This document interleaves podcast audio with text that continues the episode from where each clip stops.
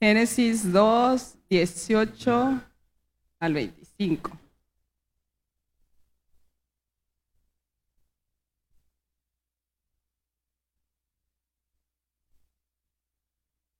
Ok, vamos a decir amén si ya lo tenemos. Amén. Eso. Eh, vamos a cerrar nuestros ojos y vamos a darle gracias a Dios por esta palabra que yo sé que, que va a ser de bendición para, para muchos de los que estamos aquí. Y en especial, eh, en la mañana, en un grupo de pastoras que estoy, nos mandaron un video que le digo a Paco, yo no sé qué tan cierto sea, pero en, creo que era en Boston, sí, era en Boston, eh, se convocó a todos los satánicos, eh, 28, 29 y 30, es que se cumplen 10 años de reunirse en esas fechas. Pero lo que lo hace especial esta reunión es de que en esta reunión se abrió al público en general. Entonces cualquiera que fuera o no fuera satánico, pero estuviera interesado en entrar, pues podía participar. Entonces, dicen varias cosas, varios puntos por los cuales se juntan. Unas son orgías, otros son sacrificios de animales, eh, que le piden a Satanás de que ya se levante el gobierno único. Sabemos que eso algún momento va a pasar. Pero yo no sé si estos días o nada más fueron para, para los que andábamos en los, lo del festejo del Día del Niño, fueron días muy intensos, de mucho trabajo, mucha preparación. También hubo, ayer hubo un accidente en la carretera de Vallarta Compostela, se volteó un camión y hasta hoy en la mañana iban 18 muertos. Y a mi hermana la, la aventó por allá su perra y se esguinzó un dedo. Eh, el viernes en la noche Benny empezó con tos y con gripa y yo así como que, ay, ¿qué, ¿qué pasa aquí, no? Pero yo sé que mayor es el que está en nosotros que el que está en el mundo. Y sabes, cuando tú le adoras, cuando tú le alabas, tú te levantas en lo espiritual para tomar lugar. Ahorita que estábamos en la alabanza, yo veía, ahora sí como a los niños, les tuve que despegar sus pies, sus manos, porque estaban así nada más viéndonos cómo tocábamos. Y yo no lo quise decir al inicio, ¿verdad? Porque no es lo que se mueve lo que te tiene que mover a, a adorar a Dios. Es la actitud que tú, desde que tú llegas a este lugar, para rendir tu vida en alabanza y en adoración. Entonces, yo te quiero pedir, si tú sabes orar en lenguas, que tú ores en lenguas en estos momentos, para que sea Dios el que tome el control de cada una de esas personas que se van a levantar a hacer guerra espiritual y que un día ellos también se puedan convertir. ¿Ok? Entonces, Padre, en esta hora te damos gracias, Señor. Gracias por tu inmenso amor, por tu inmensa misericordia, Señor, que no solamente nos abraza a nosotros, sino aún a los más perdidos. Señor Jesús, Tú dijiste que no estaríamos solos, sino que tú enviarías al consolador. Y en esta hora nuestro corazón clama, Señor, clama por tu protección divina, no solamente hacia nosotros, sino a nuestros hijos, a nuestros padres, a nuestros hermanos, aún los que no vinieron en este día, Señor, que tú sabes dónde están. Que seas tú levantándolos, Señor, en espíritu y en verdad para que te adoren, para que te busquen, que puedan encontrarse con ese Dios vivo y ese Dios real. Que tus hijos podamos entender los tiempos que estamos viviendo y que cada una de las personas que están perdidas, en el satanismo, Señor, tú puedas tener misericordia como tú lo tuviste de nosotros, Señor. Para ti no hay pecados grandes, pecados mortales, pecados chicos o grandes. Todo es pecado. Y tú moriste en la cruz del Calvario por, por amor a nosotros para encontrarnos nuevamente contigo. Te pido que esta palabra pueda llegar a nuestro corazón y que la podamos llevar por obra. Abre, Señor Abre sus ojos espirituales, abre sus oídos espirituales, Señor, que aun cuando duerman cada uno de ellos, cada uno de los que van a escuchar esta palabra, puedan estar alertas, velando y orando, Señor, por estos tiempos. En el nombre de Jesús. Amén. Ok, entonces Génesis 2, 18 al 25 dice, y dijo Jehová Dios, no es bueno que el hombre esté solo, le haré ayuda idónea para él. Jehová Dios formó pues de la tierra toda bestia del campo y toda ave de los cielos, y las trajo a Adán para que viese cómo las había de llamar. Y todo lo que Adán llamó a los animales vivientes, ese es su nombre.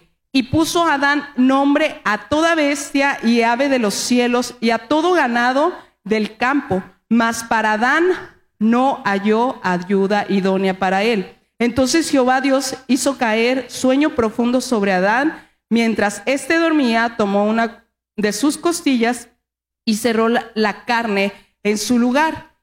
Y de la costilla que Jehová Dios tomó del hombre, hizo una mujer y la trajo al hombre.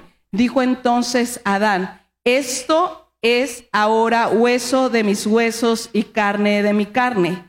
Esta será llamada varona, porque del varón fue tomada. Por tanto, dejará el hombre a su padre y a su madre y se unirá a su mujer y serán una sola carne. Y estaban ambos desnudos, Adán y su mujer, y no se avergonzaban. Ok, la parte esencial de la obra que queríamos dejar en el corazón de cada uno de los niños, ¿qué se imaginan que era? Ay, creí que iba a decir algo. ¿El qué? la unión. ¿Quién se sentía solo? Luigi.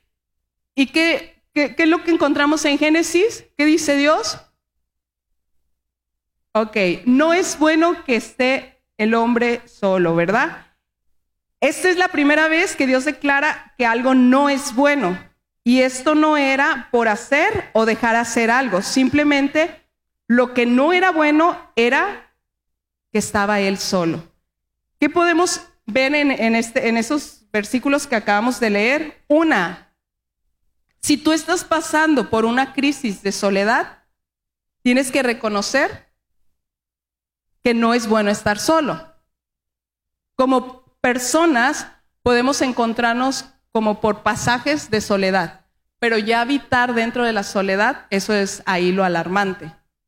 Que no te interese relacionarte, convivir con otros, que quieres estar encerradito en tu, en tu mundo y en tu cuarto y en tu huevito, ¿no? Dos, aprendemos que no en cualquier persona puedes encontrar la ayuda idónea. Dios dice, no es bueno que el hombre esté solo. Luego Él hace animales y ¿qué pasa? Adán le pone nombre. Entonces, Adán en los animales, pues no encontró ningún, Ninguna ayuda, ¿verdad? Ok. Hasta el momento en que Dios saca una costilla, ahí sí dice, esto es hueso de mis huesos, carne de mi carne. Cuando tú te unes con tu esposo o tu esposa, se hacen una carne y ¿quién sale? Un hijo, ¿verdad? Supongamos que Gael es mi hijo. Venga él, hijo mío, pase. Supongamos que se parece a mí, ¿eh? ok, como que medio se parece a mí y medio se parece a Paco, ¿no? Si yo en algún momento pensara en divorciarme de Paco por cualquier circunstancia o que nos, no sé, llegamos a ese grado de decir tú para allá yo por acá, si yo quisiera llevarme lo que es mío y que Paco se llevara lo que le pertenece de Gael, porque cada quien pusimos un granito, pues prácticamente es que imposible. Y esto es algo que muchas veces en el mundo en el que vivimos nos es muy fácil decir, ay, pues ya, llévate el carro, yo me quedo con la casa, llévate esto, yo me quedo con los trastes. O no sé, con los trastes no, ¿verdad? Nadie queremos los trastes. El terreno, la, la, este, eh, otro carro que tengamos, otra casa que tengamos, pero los trastes nadie los pelea, hermanos. Pero cuando llegamos a los hijos, ahí es el punto en que Dios te recuerda, una carne eres. Ok, gracias, hijo mío. Y algo interesante es que se presentaban o estaban desnudos y no se avergonzaban. No tanto la desnudez física, pero qué tan desnudo tú estás o te presentas con las personas que te rodean. No, no con, tu, con gente del trabajo, compañeros o cosas así, sino con gente que amas como tus hijos, tu esposo, tu esposa, tus papás. ¿Qué tan claro estás ante ellos? Si tú logras, si tú logras el poder desnudar tu corazón ante gente que es muy difícil de llevar, como son los hermanos, yo no sé cuántos de aquí sus hermanos son amigos. Tú eres amigo de tus hermanos y tus hermanos son sus amigos. Pero es un proceso muy difícil, ¿o no? ¿Por qué? Pues porque le ves todos los errores, le ves este, todo lo que hace en tu casa y allá afuera, bien compa, bien amiguis de otros. A ti no te presta su ropa, pero a sus amigos sí les presta que la mochila, que una playera, y que a, él les dice por qué eh, él les dice por qué terminó con la novia y a ti no te cuenta nada. Y tú dices, oye, pues qué onda, ¿no? Lo conoces tal cual es, al, al igual como un hijo. Un hijo tú lo conoces y el amor de madre o padre hacia un hijo, pero ya cuando llegan a cierta edad, Ahora los hijos que se puedan presentar de esa forma, en, no solamente respetarlos con autoridad, sino que aún abrir su corazón como lo abren con sus amigos, ¿qué tan fácil es? Tú puedes creer, ay, es que a mí me cuenta todo, me cuenta Miguelito, todo. ¿Será cierto? No. Hay cosas que necesitas doblar rodillas y que Dios te las te las diga para tú írselas a decir a tus hijos. Porque a veces aún la gente que rodea a tus hijos y te dice, oye, ¿sabes que estoy viendo así, así, así a tu hijo? No. Mi hijo y yo hablamos y ya quedamos que hasta los 27 años puede tener novia. ¿Tú crees que lo respeta? No. Oye, cuánta sabiduría hay aquí, ¿verdad? Con ustedes de papás que me están nutriendo, de que, que, están conscientes de que no los respetan y que no les cuentan todo. Me gustaría que viéramos un video, lo vamos a ver un cachito porque está medio largo, que habla acerca de, de la soledad, que ese es el tema de, de esta mañana.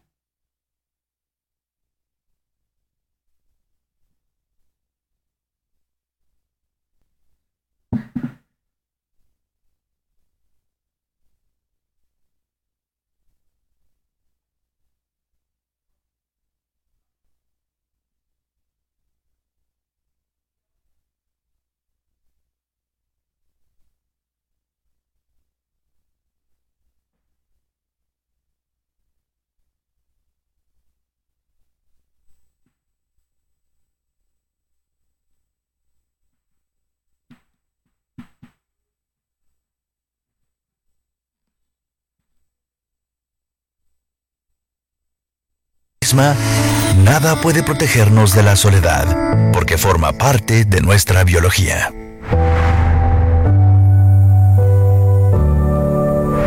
La soledad es una función corporal, como el hambre.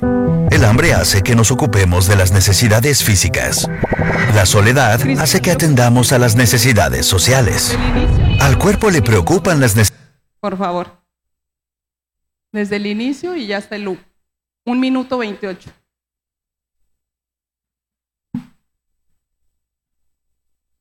Todos nos sentimos solos a veces.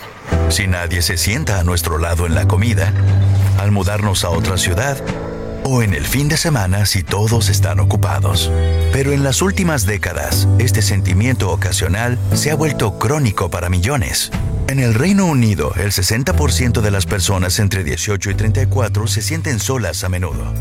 En los Estados Unidos, el 46% de toda la población se siente sola asiduamente. En la época más conectada de la historia de la humanidad, un número sin precedentes de personas se sienten aisladas. Sentirse solo y estar solo no son lo mismo. Uno puede sentirse feliz cuando está solo y odiar tener gente alrededor. La soledad es una experiencia individual puramente subjetiva. Si uno se siente solo, está solo. Un estereotipo habitual es que solo sienten soledad quienes no saben cómo comunicarse o comportarse con otros. Pero hay estudios que muestran que para los adultos las habilidades sociales apenas importan en el caso de las relaciones sociales. La soledad puede afectar a todos. Dinero, fama, poder, belleza, habilidades sociales, carisma, nada puede protegernos de la soledad, porque forma parte de nuestra biología.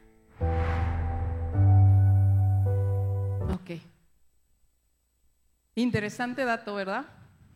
Que a veces no nos ponemos a pensar que tanto la soledad ha avanzado o se ha arraigado a nuestro corazón. La soledad se ha asociado con varios problemas de salud mental el más habitual es el, trastorno depresivo mayor, que este te lleva a la ansiedad o al suicidio. Este afecta a más de 300 millones de personas en todo el mundo, según la Organización Mundial de Salud. Eso fue esta cifra de los 300 millones de personas en el 2020. O sea, hace antes o durante la pandemia. Después de la pandemia, el índice de esto yo creo que se disparó a no sé cuánto. Traté de buscar eh, cifras, pero me marcabas a la cifra del 2020.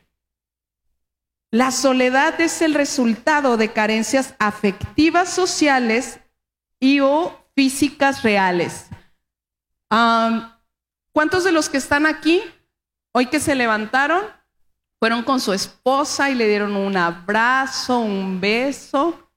y le dijeron, qué guapa amaneciste, ve y lávate los dientes porque te huele la boca. No, la verdad. Del beso y el abrazo, ¿cuántos sí lo hicieron? Uno, dos. No, ya le bajaron la mano a mi papá, creo que siempre no. ok, dos. Ah, siempre sí. Tres, cuatro. Ok, ¿cuántos lo hicieron los que tienen hijos o mamá, papá, o sea, los hijos con los papás o los papás con los hijos. ¿Cuántos hijos lo hicieron con su mamá, con sus hermanos? ¿Ok? Si se fijan, no somos muchos, porque no somos muy dados a ese tipo de, afectos, ni verbales, ni de caricias. Es Día del Niño y feliz día. Es Día de las Madres y ahí sí todo el mundo se desborda por la madre, pero el 11 de mayo se acabaron este, los, los, regalos y el que te consienten, ¿verdad? El 11 sí les ha pasado, nada más me ha pasado a mí. Voy a ir a terapia porque nada más a mí. El Día del Padre, ¿sí les ha pasado a ustedes, papás? Que están solitos con su pastel y vámonos, ustedes solos, porque nadie se acordó que era Día del Padre. Nuestro cuerpo ha sido programado biológicamente para estar juntos. Este video no es un, video cristiano, está muy bueno, es como un tipo documental, pero algo que me llamaba mucho la atención era eso, que reconocen que biológicamente, que así como lo leímos en Génesis, no estás programado para estar solo. Biológicamente tu cuerpo, tú no sobrevivirías estando solo. ¿Se acuerdan de la película de Wilson? se hace la pelota y Wilson, Wilson. Y, cuando se le va Wilson, o no me acuerdo qué le pasa al Wilson, yo no sé si se cae. Yo, no sé si tú, ay, no manches. O sea, estaba solo, solito, solititito y se le va el Wilson. Despierta así como una sensación de tristeza. Las muertes por la soledad, por la el soledad crónica, se duplican, o sea, son dos veces mayores, estadísticamente son dos veces mayores que los que mueren por obesidad. Órale. Cuando tú tienes una soledad crónica, o sea, ya no es nada más como el sentimiento de pasajero que estaba solo y ya después se me olvidó, o sea, ya estás en algún eh, tipo de depresión o de ansiedad, lo que ocurre en tu cuerpo, envejeces con mayor rapidez, el cáncer se vuelve más letal, el Alzheimer avanza más rápido y el sistema inmune se debilita. Y hay una parte del del cerebro que reconoce las caras, pero se desajusta y te puede llevar a malinterpretar las expresiones. Cuando tú estás en una soledad crónica y tú ves que alguien, esto es biológicamente, chicos, o sea, no es ni espiritualmente, tú empiezas aquí en tu cerebro a malinterpretar que Cintia me está viendo con ojos de que esté enojada conmigo. Y Cintia ni al caso. O sea, Cintia así, ve, ¿no? Tal vez así ve. Me sonrió y se volvió y se puso seria. Y ya digo, ay, mira, qué hipócrita, sí, me sonríe y ya por allá con, sabrá Dios qué habrá dicho de mí. Pero es algo que aquí en tu cerebro está ocurriendo. Actualmente somos una generación que vimos nacer el mundo digital y nos fuimos envolviendo y adaptando y nos convertimos en tener menos lazos en el mundo real.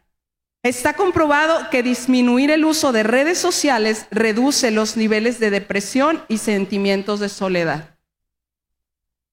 O sea, que si usted está en inicios de depresión o ansiedad, Usted se puede medicar, automedicar, esto sí, sí se puede, doctora. El que usted quite, disminuya o anule el tiempo que usted le está invirtiendo en redes sociales. ¿Por qué? Porque entras a Facebook y ves la foto de Jordi con Chantal en una cena tan romántica y tú dices, a mi Paco nunca me ha hecho esto. Le das scroll y ves a Mariela y a Julio en vacaciones en Vallarta y yo aquí sigo trabajando.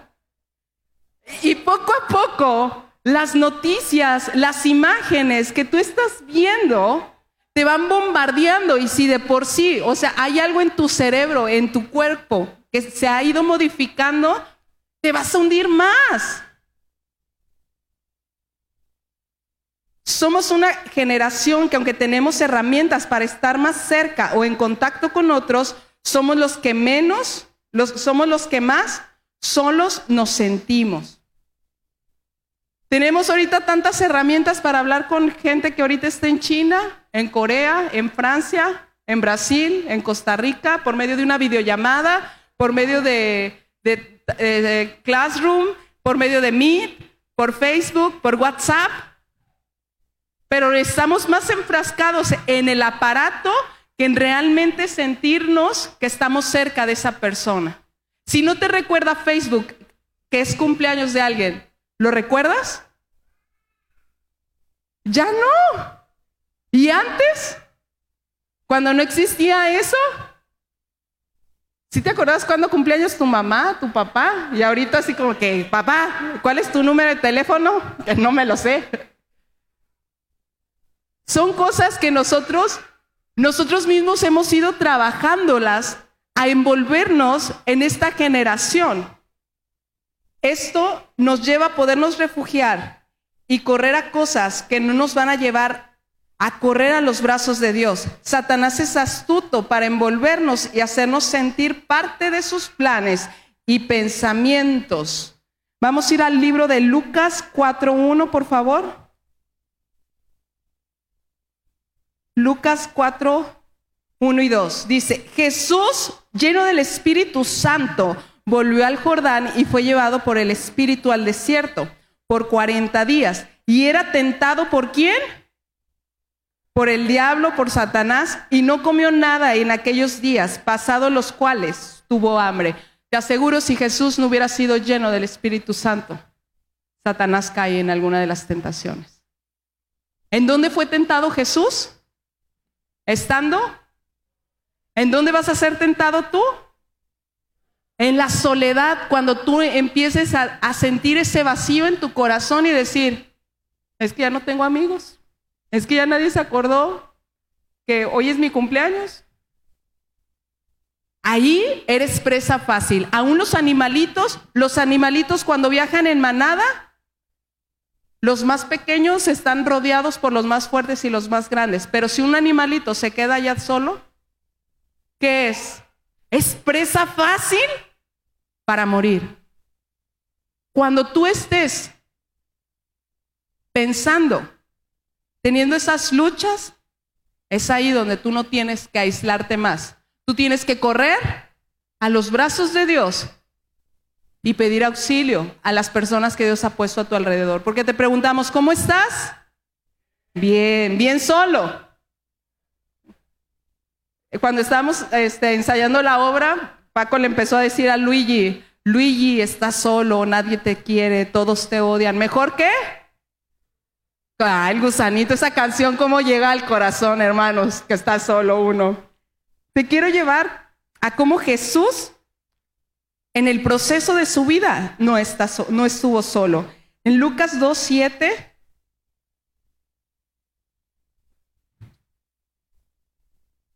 Dice, y dio a luz a su hijo primogénito y lo envolvió en pañales y lo acostó en un pesebre, porque no había lugar para ellos en el mesón.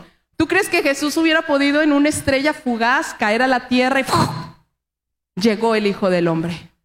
Llegó el Hijo de Dios. Jesucristo, el Salvador. ¿Tú crees que sí hubiera podido ser? Pues sí, porque era, era Dios. Si hubiera querido caer así en forma de meteorito, lo podía haber hecho. Pero ¿cómo llegó? ¿Cómo nació? Como hombre y en una familia que dependía en el momento de que María estaba embarazada. Jesús dependía de María. Si María se, sentía sola, si María no se alimentaba bien. Ok, entonces no vino solo Jesús, vino por medio de una mujer. Mateo 13, 55, 56, por favor.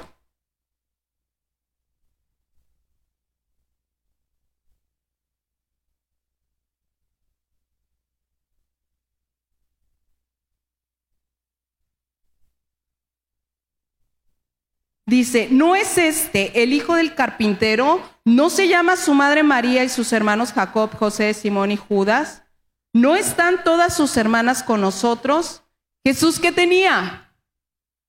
Familia. Entonces, aún viniendo de María, él no se alejó y dijo, bola de pecadores, yo voy a sobrevivir como pueda y como quiera. Al cabo, si yo les digo a los pájaros que me den de comer, si me, le digo a una vaca que me dé leche, porque era Dios siendo hombre, tenía el poder y la autoridad, pero dependía de una familia. Su ministerio estuvo con cercanos. ¿Cuántos nombres de los discípulos te sabes? Ay, Judas, ese todos no lo sabemos. Judas, Pedro, Mateo, ok. No solamente fue con 12, sino tuvo más gente a los 72 que los mandó compartir de dos en dos. En Juan 6, 60 al 66, él está compartiendo y ¿qué hacen varios? Se empiezan a ir. Y dice, dura cosa es lo que él está predicando. ¿Quién la va a hacer? Y Jesús voltea con sus dos y les dice, ¿que ustedes también se van? Pero estuvo en sus tres años de ministerio, estuvo con gente rodeada. No estaba apartado, no estaba solo. De sus últimas palabras en Juan 19, 26, 27.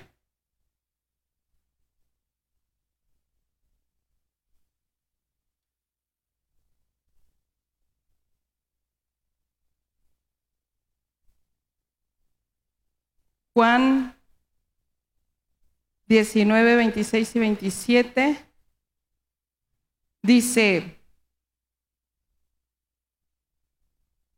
cuando vio Jesús a su madre y al discípulo a quien él amaba, que estaba presente, dijo a su madre, mujer, he aquí tu hijo.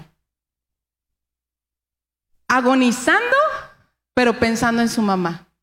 José en ese entonces ya había muerto. ¿Y cómo? O sea, él no quería dejarla sola. No murió solo, murió al lado de qué? ¿De qué? De dos ladrones. Y vamos a Juan 14, 16 al 18.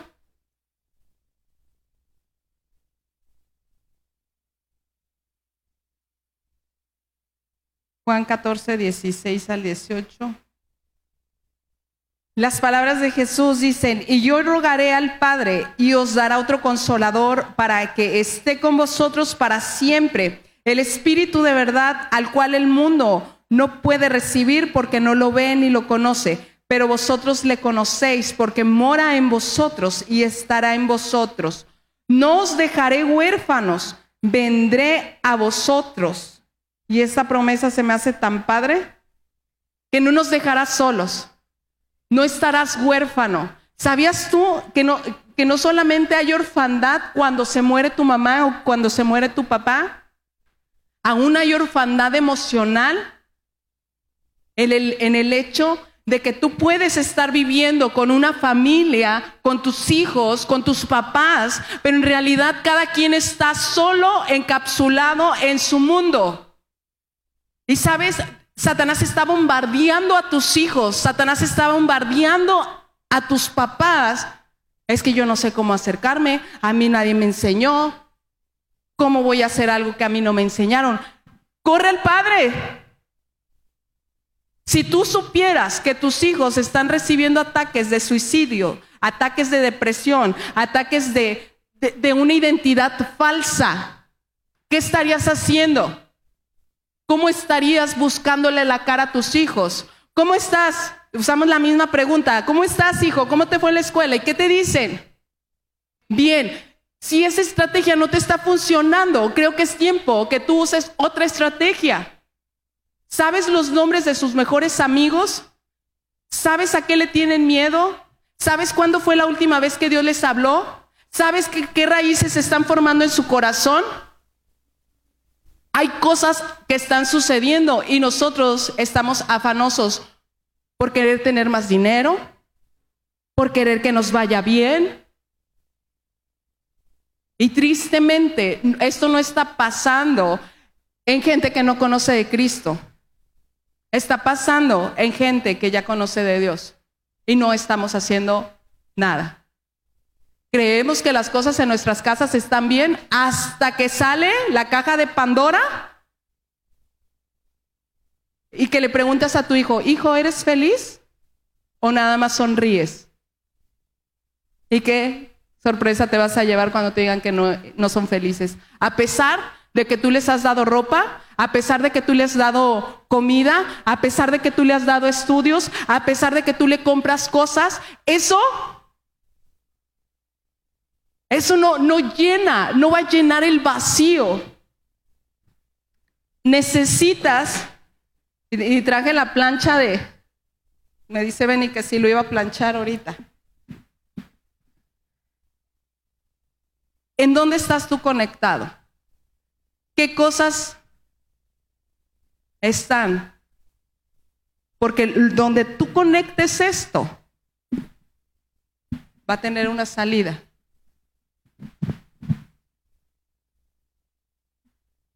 Si tú lo conectas a tu corazón, ay, no me puedo bajar, ¿verdad? si tú lo conectas a tu corazón, si yo lo conecto a la electricidad y me lo meto a la boca, ¿qué pasa? Pues hasta aquí llegué y nos vemos en el cielo, hermanos. Pero si yo lo conecto aquí, le hago unos hoyitos, ¿qué, qué voy a recibir? Nada. ¿Qué crees que están recibiendo tus hijos de ti? Estoy cansado. Ay, ya, duérmete. Ay, otra vez ya te enfermaste. Ay, es que siempre reniegas de todo. Necesitas saber en dónde tú te vas a conectar. Que los tiempos que tú le estás invirtiendo a cosas vanas, que solamente tú sabes a qué le inviertes. Tal vez tú le estás invirtiendo en conocimiento espiritual, qué bueno, pero si tú lo pusieras en una balanza, en conocer más, en ir y estudiar más, en ir y prepararte más, el alma de tu hijo que se está perdiendo. Yo no sé a qué correrías tú,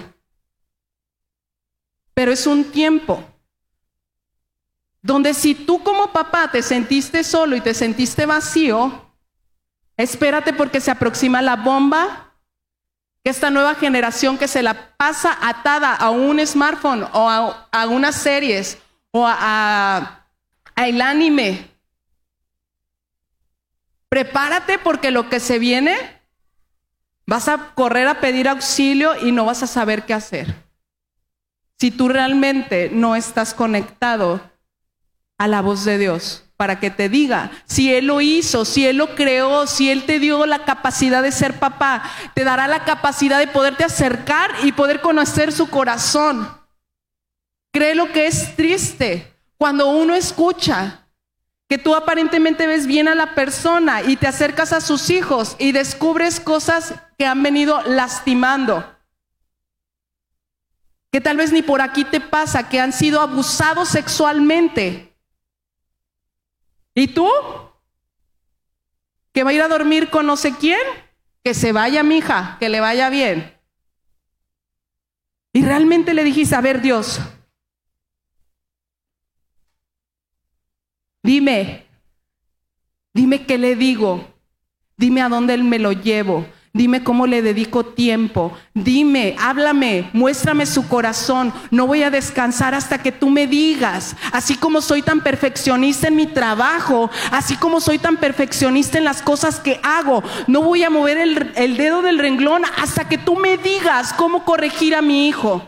No, no le pegues, no le pegues porque este, la, educación, no me acuerdo ahorita su nombre, que el niño hace lo que quiere y puede hacer lo que hace.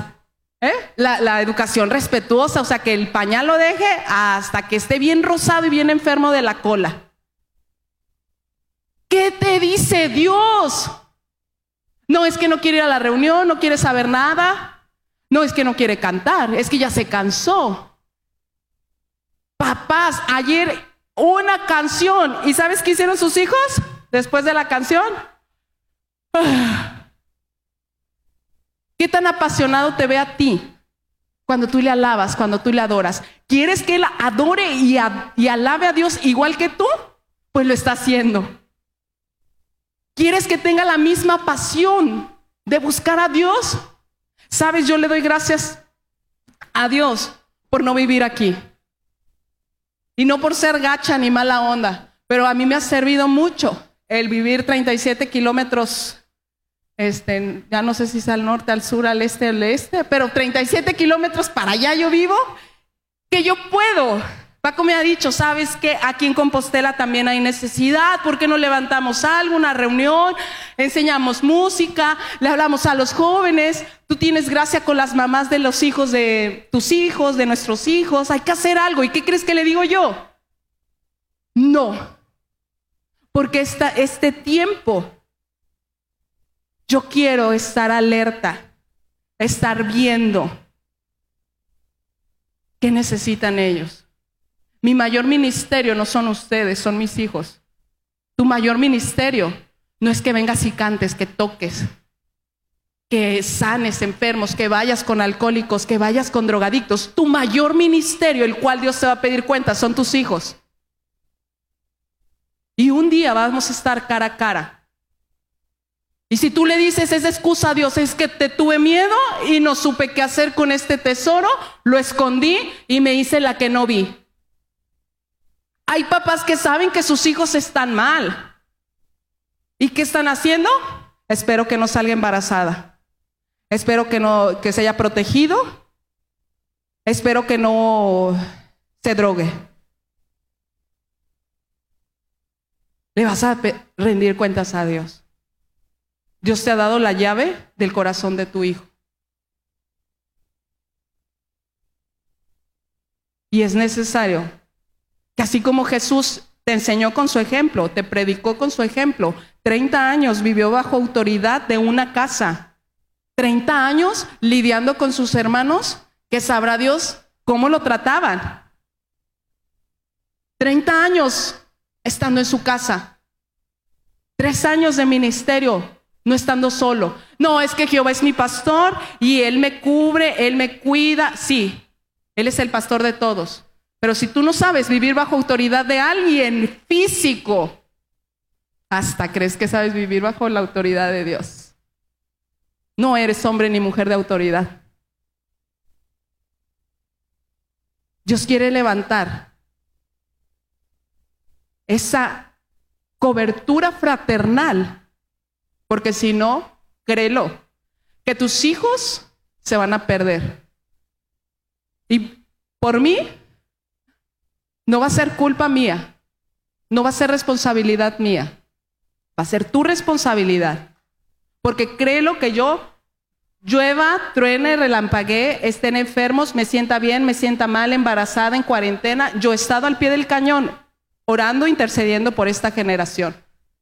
Pero si tú no quieres levantarte, créelo que ellos se van a perder. Te sorprenderías que muchos de los que están allá arriba no tienen ni una jota de cristianos. Y yo sé que es un proceso de encontrarse con Jesús, pero ¿qué hay de tu parte? ¿Qué hay de lo que tú estás viendo espiritualmente en ellos? El tiempo en que Jesús venga por segunda vez se está cumpliendo. Lucas 21, 34.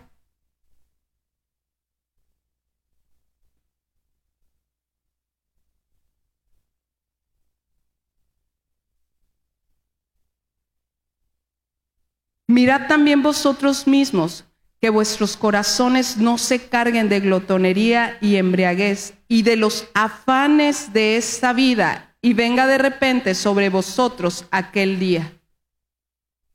¿Cuáles afanes de esta vida te están envolviendo?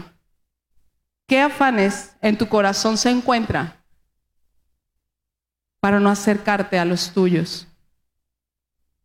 Y sabes, si tú ya estás en esta sala, no estás allá arriba, te toca también empezar a invertir en tus papás. Te toca también invertir en tus hermanos. Te toca también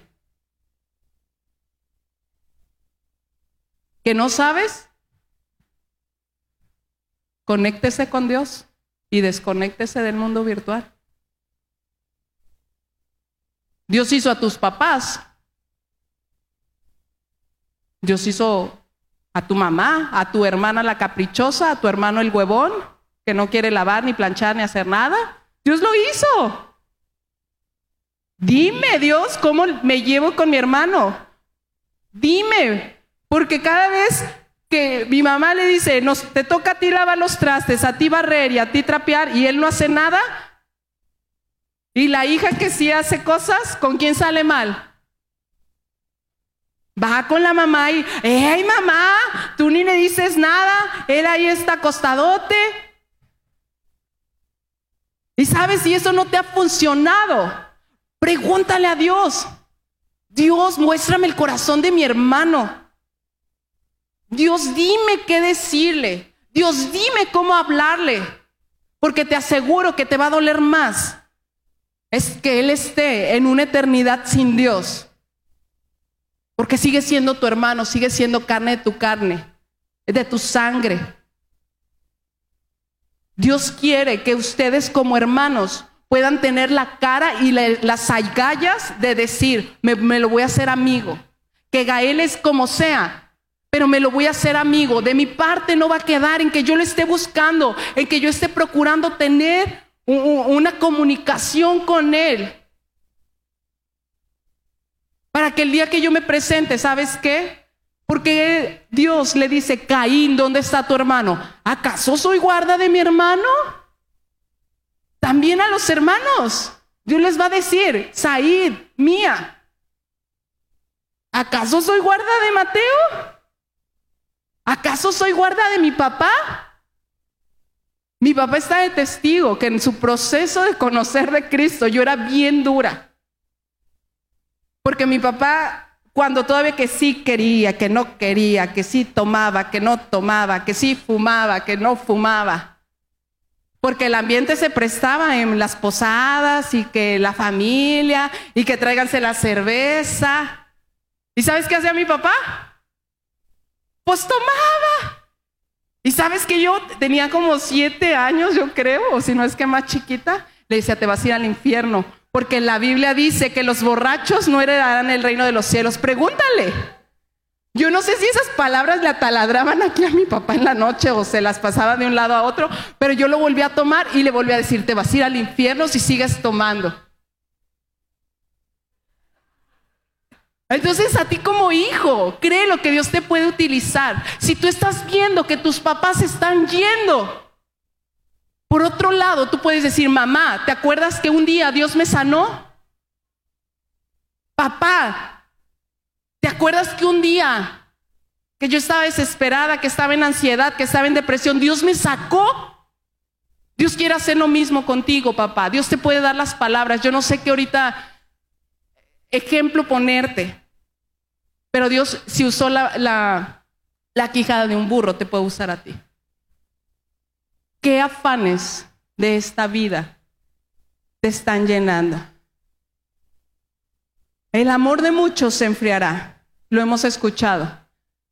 ¿Qué tan cálido está ahorita tu amor hacia los tuyos? ¿Qué tanto tiempo de calidad pasas con ellos? ¿Qué tantas palabras de afirmación salen de tu boca? ¿Qué tantas caricias de toque físico que lo abrazas, que lo cargas, que le das un beso? ¿Qué tanto tú estás sembrando? Recuerda que biológicamente Dios nos hizo no para estar solos. Si tú tienes una familia, si tú tienes hermanos, si tienes papás, Dios quiere hacer algo con ellos. La soledad es un tema que es preocupante por todas las cosas que Satanás bombardea aquí. Yo no sé si ustedes se acuerdan que les había mencionado de la familia de, de Jesse Joy, que son cantantes, cantaban en la iglesia, se eh, alejan totalmente de Dios. Él es el hermano, se hizo muy volado mujeriego y la hermana se hizo lesbiana, siendo hijos de pastores. Conozco pastores que sus hijos se casaron dos, tres años y se quieren divorciar. Gente que está en depresión, está en ansiedad, que conoce de Cristo. ¿Y sabes cuál es la semilla? Que los papás no, no tuvieron el tiempo para podérselos dedicar a ellos. ¿Qué tanto tiempo exclusivo se lo dedicas tú a ellos? ¿Qué tanto tiempo tú como hijo se lo dedicas a tus papás? Porque para la novia nos damos tiempo, ¿no? Y a las siete tengo que ir a ver. ¿Has preparado algo especial para tus papás? ¿Has preparado algo especial para tus hijos? Son herramientas que Dios te quiere empezar a dar para que tú te puedas conectar. Puede ser un instrumento muy útil pero si no sabe conectarse con otros, en vano es la revelación más grande que Dios te puede dar. En vano es la revelación más grande que Dios puede estar hablando si tú no estás conectado. Eres algo que que no funciona, que no sirve. Y sabes, en la iglesia en la congregación tú vienes a aprender, pero ¿sabes en dónde lo vas a tener que llevar a la práctica o ejecutar? Allí en tu vida, en tu diario caminar, es donde tú necesitas voltear a ver y decir, ¿es la familia que yo quiero tener? Si yo no estoy casada y soy hijo o soy hija, Así como se llevan mis papás, así como nos llevamos como hermanos, así me gustaría tener una familia. Si tu respuesta es no, es porque necesitamos checar realmente a dónde estamos conectados. Dios quiere que tú tengas una red social, no virtual, que sea presencial. Que tu red social puede estar tan fuerte que cuando algo te pase, te volteen a ver y digan, ¿qué tienes? Te vi que estabas enojada. Y que digas, ¡Ah! ¿se nota? Y te digan, no, es porque te conozco. Papás, es urgente que busques la conexión con Dios, porque solamente Dios es el que te va a demostrar el corazón de cada uno de tus hijos. Quiero que, que cierres tus ojos. Y si tú estás pasando por un proceso de soledad, es tiempo que lo reconozcas para que otros podamos ayudarte. Espíritu Santo, sabemos que tú estás en este lugar porque Jesús, estando aquí en tierra, prometió que tú estarías, que tú serías nuestro consolador. Padre, despierta estos corazones, despiértanos como papá, Señor. Despiértanos como hijos, porque a veces como hijos hemos sido las personas más crueles ante nuestros hermanos, ante nuestros papás. Y nos hemos ido alejando poco a poco. Hemos perdido el interés de querer realmente conectarnos con ellos que sean personas tan importantes, Señor. Que anhelemos pasar días con ellos. Que anhelemos poder conocerles más. Espíritu Santo, en esta hora, sé tú hablando a cada corazón, sé abriendo sus ojos Tú dices en tu palabra que aunque la maldad sobrepase, tu gracia va a sobreabundar. Y la maldad, Señor, se ha multiplicado en estos tiempos y nos hemos agobiado, Señor.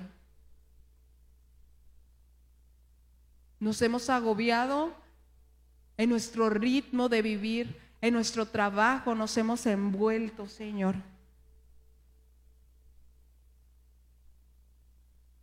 Y nos hemos olvidado de las personas que decimos que son más importantes para nosotros. Señor, empieza a hablar a cada corazón. Empieza a hablar a cada padre de familia, Señor. Empieza a hablar a cada hermano que está aquí representado, Señor, porque Satanás ha querido destruir la base que es la familia. Satanás ha querido destruir